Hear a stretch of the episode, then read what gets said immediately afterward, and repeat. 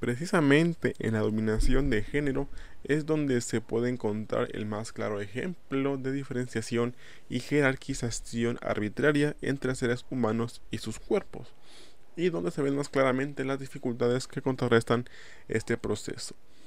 De esta manera iniciamos el penúltimo episodio de la primera temporada aquí en Deconstruir.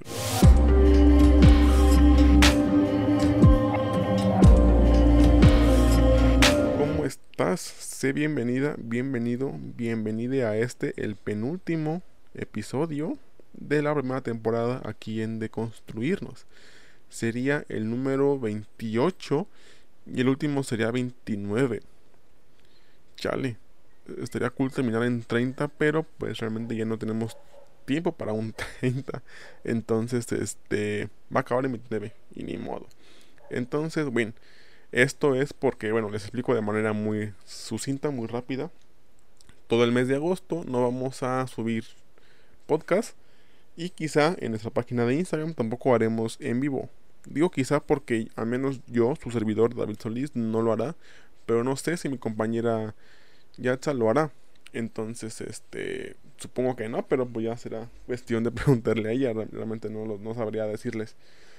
Esto con la finalidad de preparar mejores temas, bueno, no mejores, sino preparar más temas, mejor dicho, perdón, más temas, más contenido, más colaboraciones y una amplia gama de nuevos especialistas que nos estarán acompañando para hablar de estos temas, ¿no?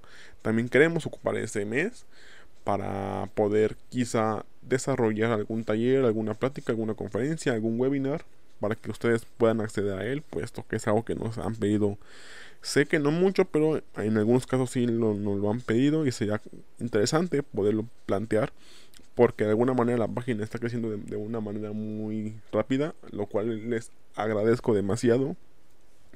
Y pues nada, ¿no? Queremos poder también brindarles a ustedes mejores contenidos, más herramientas, no nada más la parte de, los, de, los, de la teoría, sino ya aplicada a la práctica y a ver qué tal les parece, ¿no? Pero les digo, únicamente lo vamos a plantear en todo el mes de agosto. Volveremos en septiembre con el podcast y con los en vivos y les diremos qué les parece, ¿no? Por lo pronto, este, en este penúltimo vamos a hablar de la segunda parte de los cuerpos, de la dominación de los cuerpos. Aquí ya me voy a enfocar más a la parte de cómo la masculinidad o el hombre en general domina cuerpos ajenos, ¿no? El de la mujer, el de los niños y de otros hombres, ¿no? Y digo hombres hablando justamente de la hegemonía, ¿no? Que domina a cuerpos de hombres que no son parte de la hegemonía. No tal cual, porque siendo hombre igual sigue siendo parte de, la hegemonía, pero no de, una manera como lo puede ser un hombre blanco hetero con propiedades, ¿no? Entonces, este, así. Y lo digo así porque en la primera parte yo, ya hablé de cómo se domina el cuerpo de los hombres desde que somos pequeños. Entonces, este, vayan a escuchar esa primera parte. Porque aquí ya vamos a hablar como que en general del problema estructural ¿no? Del problema este, sistemático, sistémico, para que no, para poderlo complementar más que nada. Entonces, pues, el último, que será la semana que entra, será el tema del suicidio. Yo les pregunté en Instagram qué tema quería primero, me pidió este, de los cuerpos. Entonces, el último será el del reporte, el del reporte, el reporte del tema del suicidio en América Latina. Y pues a ver qué tal nos va. Entonces comencemos, ¿no? Hablar justamente de esto de los cuerpos. Bordeaux argumenta que al visualizar las estructuras de orden que nacen a partir de la masculinidad hegemónica, corremos el riesgo de apreciarlas desde el mismo pensamiento de la dominación, en tanto que somos personas inscritas en esas estructuras, ¿no? Para lograr una medida adecuada de, de objetivación propone explorar las categorías del entendimiento con las que construimos el mundo por medio de un socioanálisis del inconsciente androcéntrico.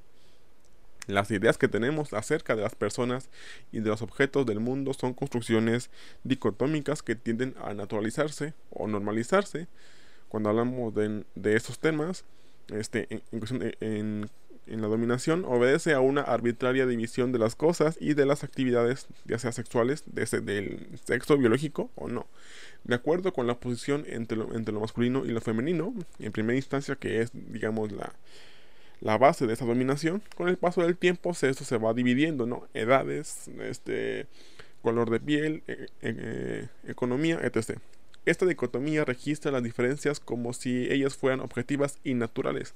Así, la diferencia biológica entre sexos, especialmente la, distinción anatómica de los órganos sexuales, aparece como la justificación natural de la diferencia socialmente establecida entre los sexos y de la relación arbitraria de dominación de los hombres sobre las mujeres principalmente, y, pero sobre, ya vimos también sobre otros hombres y sobre los niños, que se inscribe de esta manera tanto en aspectos objetivos como en subjetivos. En otras palabras, las oposiciones estructurales se van imponiendo desde el principio masculino, de tal manera que quienes son dominados asumen desde el inicio su situación de dominación, gracias a, lo que Bordeaux llama el habitus y a los esquemas de percepción, de apreciación y de acción.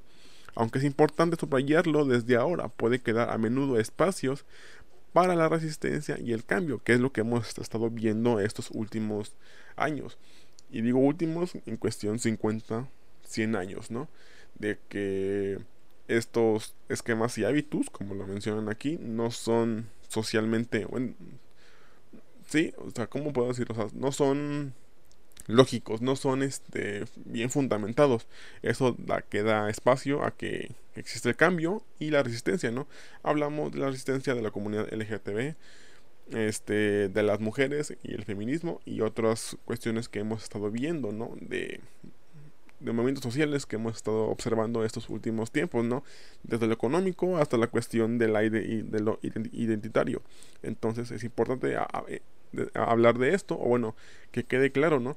Que cuando hablamos justamente desde la, domina, desde la, desde la dominación o subordinación que estamos algunos de nosotros, bueno, yo no tanto porque repito, soy, sigo siendo un hombre blanco, este, pero quienes están dentro de la parte más baja de la subordinación son quienes ven hacia arriba y ven ese espacio para la resistencia y el cambio, ¿no? Que es algo muy, muy plausible y muy chido.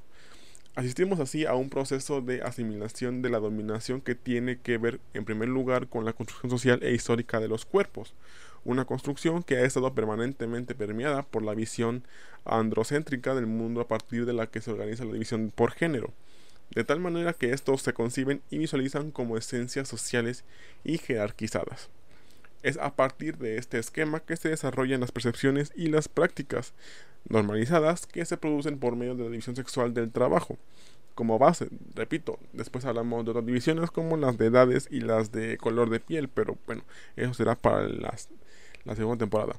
A partir de todo ello se otorga al hombre el poder de dominar, siempre y cuando sea fiel a la idea de la masculinidad hegemónica, en cuyo caso también podría llegar a ser dominado. Ojo aquí, cuando aquí hablan de que, bueno, hablamos, perdón, de ser fiel a la idea de la masculinidad hegemónica, véanlo como... Vean lo complejo que eso puede llegar a ser, me explico, ¿no? No es que un hombre pueda llegar a ser fiel, porque al final de cuentas si un hombre nace siendo blanco, este, con mucho dinero, pues va a tener cierta hegemonía sobre otros hombres, ¿no? Ahora, si a ese hombre blanco millonario o blanco rico o blanco con propiedades le pones el concepto heterosexual, o bueno, sí, la, lo heterosexual aún tiene más poder dentro del colectivo social. Hoy en día, esperemos que eso después ya no sea así, que todo sea algo parejo, ¿no? Pero hoy en día así pasa, ¿no? Entonces, ¿qué es lo que pasa? Muchas veces, y es algo que hemos estado viendo, muchos hombres tienen que esconder su orientación o su verdadera identidad, para ponerlo de una manera más amplia, para poder ser aceptados y validados por otros hombres, porque es un mandato muy cruel de la masculinidad, que tú, pro, que tú mismo no te puedes validar. De alguna manera tienes que ser validado por otros hombres para que te, otorguen la, la, etiqueta y la bandera de un, hombre de, de, un hombre de verdad o de un verdadero hombre, como lo quieran llamar. Por eso es que está este concepto que, que es muy conocido del, del closet, ¿no? Que mejor reprimen esa identidad y se, y se asemejan a la idea de lo, de lo heterosexual para no, o sea, no digo que para no perder ese poder, sino por, por miedo a ser dominados, porque sabemos que al no pertenecer a esta categoría hegemónica, podemos ser dominados no del, al mismo nivel que, por ejemplo, una mujer, o que las infancias, o que la gente adulta, pero es una especie de dominación, y eso quiero también dejarlo claro, no es el mismo nivel de dominación, porque de alguna manera al seguir siendo hombres tenemos más jerarquía y una, y un poder más que las mujeres o que las infancias, ¿no? Por ejemplo, eso también hay que dejarlo claro. Pero también es importante hablar de cómo la masculinidad hegemónica nos puede nos, afecta y nos puede llevar a diversas situaciones. Pero, pues repito, eso lo iremos checando al seguir hablando de este tema. Es a partir de esta violencia simbólica que se estructuran las relaciones desiguales, un conjunto de hábitos, percepciones y esquemas de relación que producen y reproducen las asimetrías en las relaciones. Se trata, por tanto, de una estructura de relaciones de, dominación en la que están atrapados por las concepciones del dominador, perdón, en las que están atrapados, sí, por, por el dominador, no solo los subordinados, sino también los mismos dominadores. Por lo que les digo, tengo que tener y tengo que hacer el papel del dominador si me salgo de ese, de ese guion, paso a ser el dominado. La dominación se perpetúa así en todas las relaciones e instituciones sociales, puesto que es producto de una violencia simbólica invisible para sus propias víctimas. Ah, también les voy a poder, este, bueno, esta semana, o quizá a la par de que salga este podcast, en mi Instagram les voy a definir lo que es este, esta violencia simbólica para poder tener todos una claridad del concepto, ¿no? Porque aquí no va a dar tiempo porque es muy largo. Bien, las relaciones de dominación no se sustentan en decisiones conscientes, sino que están ocultas tanto para los dominantes como para los dominados y se expresan en percepciones y hábitos duraderos y espontáneos. Los dominados contribuyen sin saberlo a su propia dominación al aceptar las condiciones sobre los límites entre categorías sociales. Ahora, Aquí hay que aclarar algo porque sé que se puede confundir. No es que contribuyan o no es que acepten. Digo, al final de cuentas, las personas dominadas se ven, obligadas a tener que aceptar estos mandatos de dominación, puesto que esto les asegura, digamos que entre comillas, pues el no morir o el no ser este, agredidos de manera física, digámoslo de alguna manera. Repito, no es que contribuyan, es que se ven obligadas, obligados a tener que aceptar esto, porque al final de cuentas si no se acepta, está la parte del castigo social. Nada más quería aclarar eso, ¿no?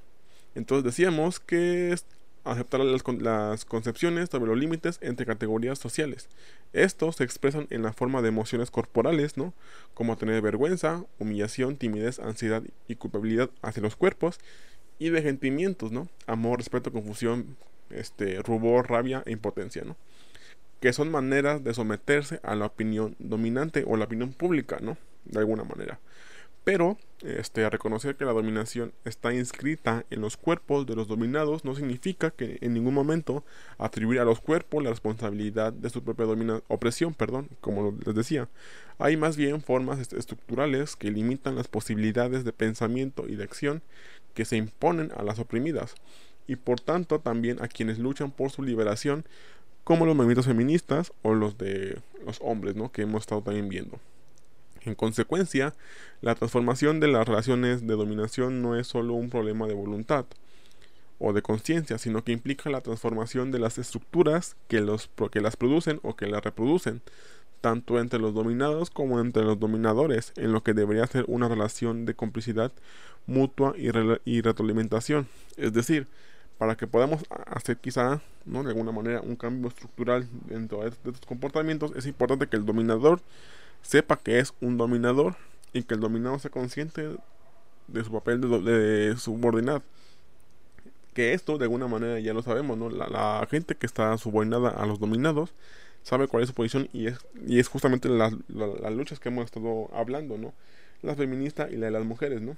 Y la de las infancias. Pero también es importante que los dominados sepan que son domina que son, perdón, que los dominadores sepan que son dominadores y que eso les quizá de alguna manera les haga tener justamente este cambio estructural en su pensamiento o en su conducta para dejar de serlo, ¿no? Porque al final de cuentas ser un dominador pues no te lleva a nada, porque repito, si incumples la, la regla del dominador de manera casi instantánea pasas a ser el dominado. Por eso es justamente esta parte de la complicidad, ¿no? Ambos saber el papel que estamos teniendo principalmente el, el dominador, que es el, el que tiene que, empezar a cambiar ese papel, y de alguna manera el dominado, ¿no? Porque de alguna manera hay quien acepta, y digo acepta entre comillas, ¿no? Acepta, slash, se ve obligado, obligada a, este, a aceptar ese papel, Y eso es lo que hace que se retroalimente el tema del dominador y que no se crea justamente este nuevo cambio. Por eso es importante hablar de estos de estas categorías. Ahora, para poder escapar de esos constreñimientos, el punto de partida debe ser el conocimiento de la forma en que ellos funcionan y se implantan. Por ejemplo, es necesario saber que los hábitos son inseparables de las estructuras que, que lo reproducen. Así, la simetría fundamental, la del sujeto y la del objeto, del agente y del instrumento, que se establece entre el hombre y la mujer, se produce y reproduce en el intercambio de los bienes simbólicos. Perdón por el sonido del pájaro. Ritos, mitos, relaciones de parentesco, matrimonio. Repito, que se establece entre... Eh, no, repito desde la parte de, de la simetría. Así, la simetría fundamental, la del sujeto y la del objeto, del agente y el instrumento, que se establece entre el hombre y la mujer, se reproduce y se produce y reproduce en el intercambio de los bienes simbólicos, ritos, mitos, relaciones, matrimonio, etc. en fin, la cultura y materiales. En ellos se expresa la división de los sexos, la que organiza la percepción del mundo, de la economía, de la reproducción biológica, otorgando el poder al lado masculino y naturalizado o normalizado las relaciones de dominación. Pero la división sexual no solo está inscrita en las actividades productivas, sino también en las actividades de representación atribuidas a los hombres, que se opone frontalmente a la situación de disposición de las mujeres como objetos de intercambio, o en otras de estas dicotomías claves en la forma como los hombres se encargan de los intercambios públicos, discontinuos y extraordinarios, mientras que las mujeres se ocupan de los intercambios privados, invisibles, continuos y continuados, es decir, poner el cuerpo en lo privado. Sin embargo, no hay que olvidar que la dominación es resultado de un proceso largo, de largo aliento, perdón. La transformación de los cuerpos en los que se inscribe la dominación ha implicado un desarrollo sistemático que ha incluido tanto las amenazas explícitas como la construcción simbólica del cuerpo para producir hábitos diferenciados y diferenciadores en asimetría radical la, masculinización del cuerpo de los hombres y la feminización del cuerpo de las mujeres han requerido de un tiempo considerable y aparentemente interminable. Es decir, desde que se nace hombre, se te masculiniza, desde que naces mujer, se te feminiza, ¿no? digámoslo de alguna manera. Se trata de un trabajo que no se detiene nunca, que, está que es continuo, atento a las más este, mínimas transformaciones. Si un varón no posee las cualidades masculinas de dominación, se le desprecia, si realiza actividades femeninas, entre comillas, se le subvalora y si aumenta la participación de los varones en dichas actividades, se tiende a valorarlas al contrario. Perdón. Si realiza actividades femeninas, se le subvalora y si aumenta la participación de los, de los, de los varones en dichas actividades, se tiende a valorarlas. Al contrario, si una mujer entra a desarrollar actividades masculinas, se le desprecia por masculinizarse así como se devalúan aquellas actividades que antes masculinas pasan a ser realizadas de manera generalizada por las mujeres. ¿Esto, ¿Esto qué quiere decir? Y creo que es algo que hemos visto desde hace unos, años para acá, cuando hablamos justamente del tema de masculinidades, ¿no? Que el hecho de que un hombre haga actividades que son cotidianamente o normalmente hechas por mujeres, al un hombre hacerlas se le ve bien, o sea, se le valora demasiado se le da justo este premio de que, ok, ya hace cosas de mujeres, ya está inscrito en la parte del hogar, ¿no? Como si fuera una especie de, de, premio y no, una, y no una responsabilidad per se del hombre, ¿no? Al contrario, si una mujer hace alguna actividad que tenga que ver con, con, con cosas de hombres, ¿no? Entre comillas, como digamos, este, la ingeniería, la mecánica y así, pues se le, se le ridiculiza, ¿no? Se le violenta llamándola machorra, llamándola que es una mujer muy muy masculina y que eso es antinatural, bla bla bla. ¿Me explico? Está justamente en, en, cosas tan pequeñas como esta podemos ver la base de la dominación, ¿no? De que los hombres podemos hacer lo que queramos y de alguna manera vamos a encontrar la manera de, de que se nos aprecie y se nos valore. Y las mujeres no pueden hacer lo que sea porque si hacen cosas que a los hombres les tocan, ya no son mujeres, ¿no? Me explico, se le quita la categoría mujeres o se les ve como si fueran, les digo, un concepto muy feo, perdón por decirlo anteriormente, pero lo repito y es con todo el respeto posible, esa parte del concepto de machorra, ¿no? Entonces, lo, quiero poner así para que más o menos entendamos cómo es que se da esa dominación. De repente creemos que no es cierto, pero pues lo, hemos estado viendo cotidianamente, ¿no? A los hombres se les premia por deconstruirse y a las mujeres se les castiga por deconstruirse. Entonces, ¿qué, qué pedo ahí, no? Ok. Entonces, este, decíamos, ¿no? En, en este sentido, cabe recordar que según Bordeaux, el ser femenino es percibido y vivido como un ser para otro. Es decir, ser femenino es ser para lo masculino. La experiencia femenina es la del cuerpo para el otro. El, la del cuerpo que está expuesto a la mirada y al juicio de los otros hombres, lo que convierte a las mujeres en objetos simbólicos, objetos sexualizantes, sexualizados. Por su parte, el varón debe desarrollar un esfuerzo desesperado por estar siempre a la altura de la idea del dominante hombre.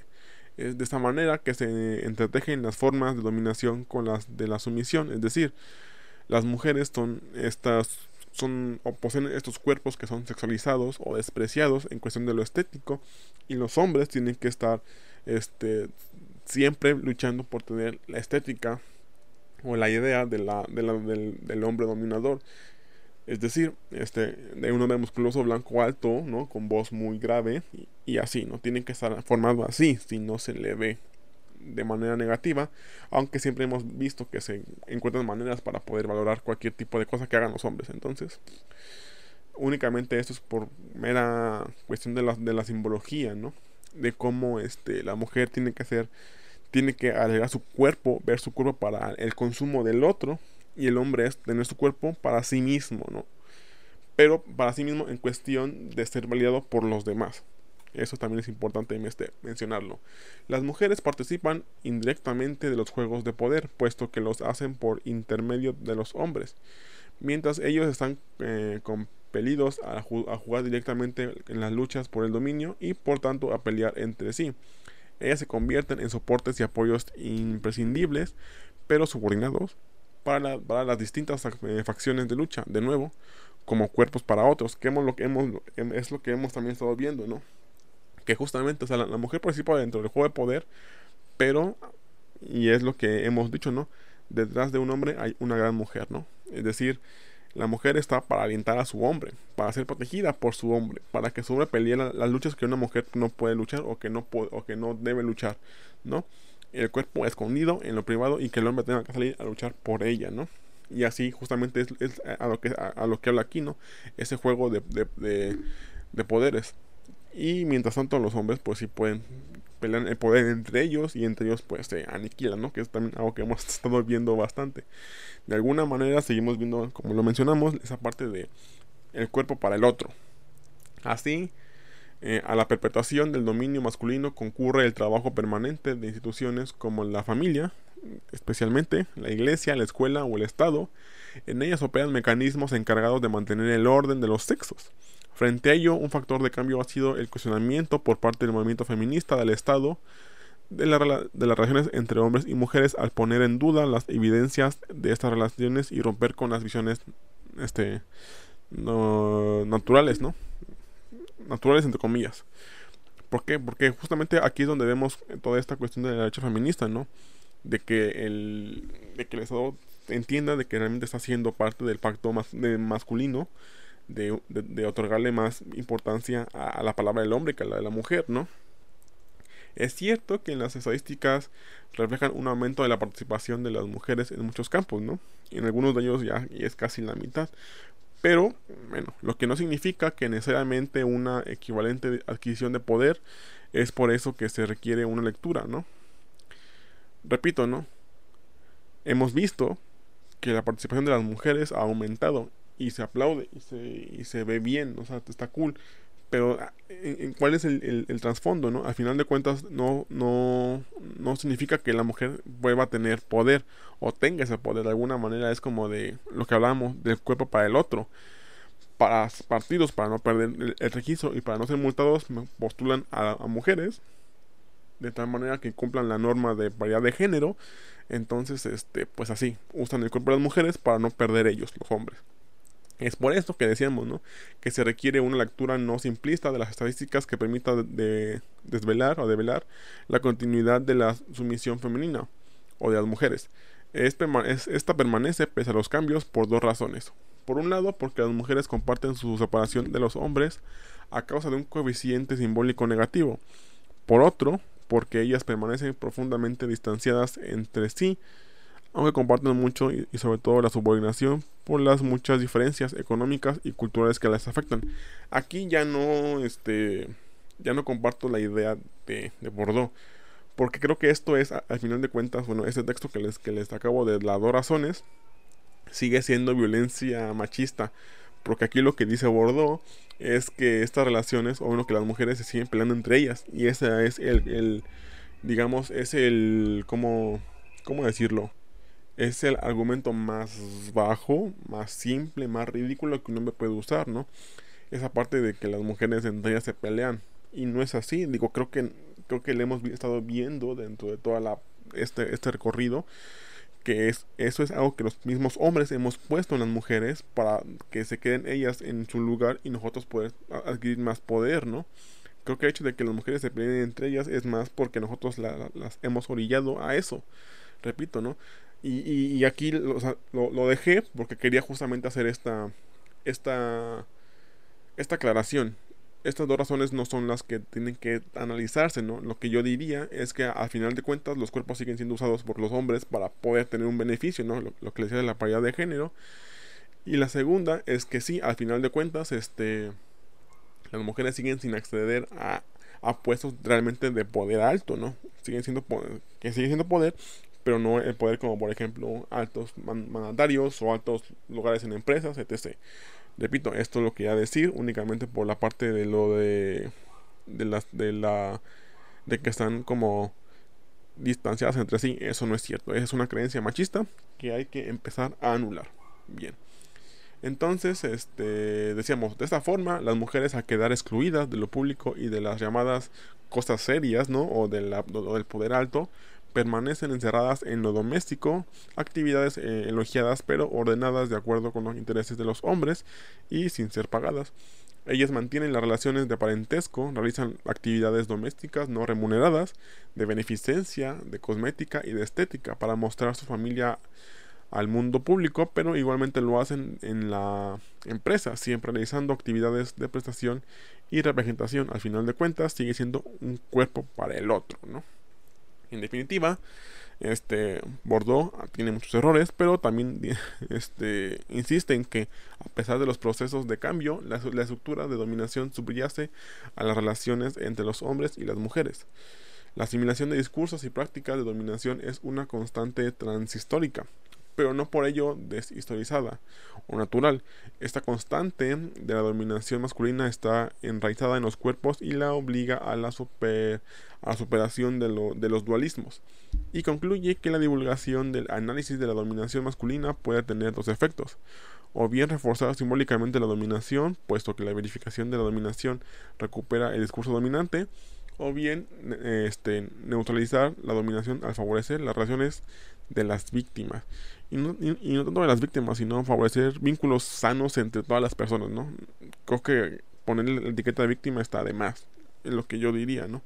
El análisis de la, el análisis de la dominación lleva a tomar una postura que, es, que suscrita una movilización política, pero también puede conducir a justificar la dominación o a simplemente descubrir el hecho de que se hace parte de ella.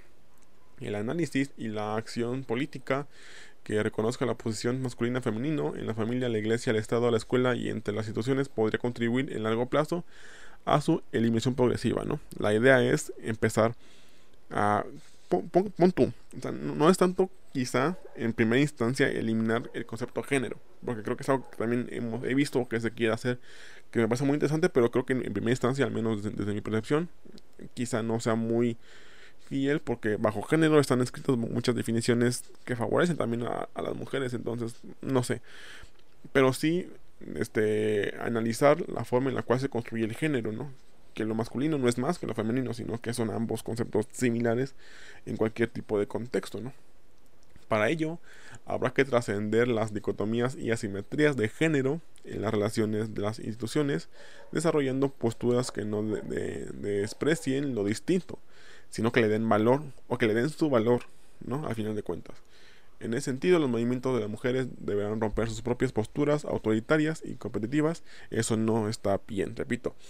No es que sean... Y, creo que, entiendo por qué Bordeaux... Bueno, no, entiendo, no, no, lo comparto. O sea, Bordeaux dice aquí que las mujeres tienen posturas muy autoritarias y competitivas. No, no las tienen. Nosotros los hombres se las ponemos a ellas.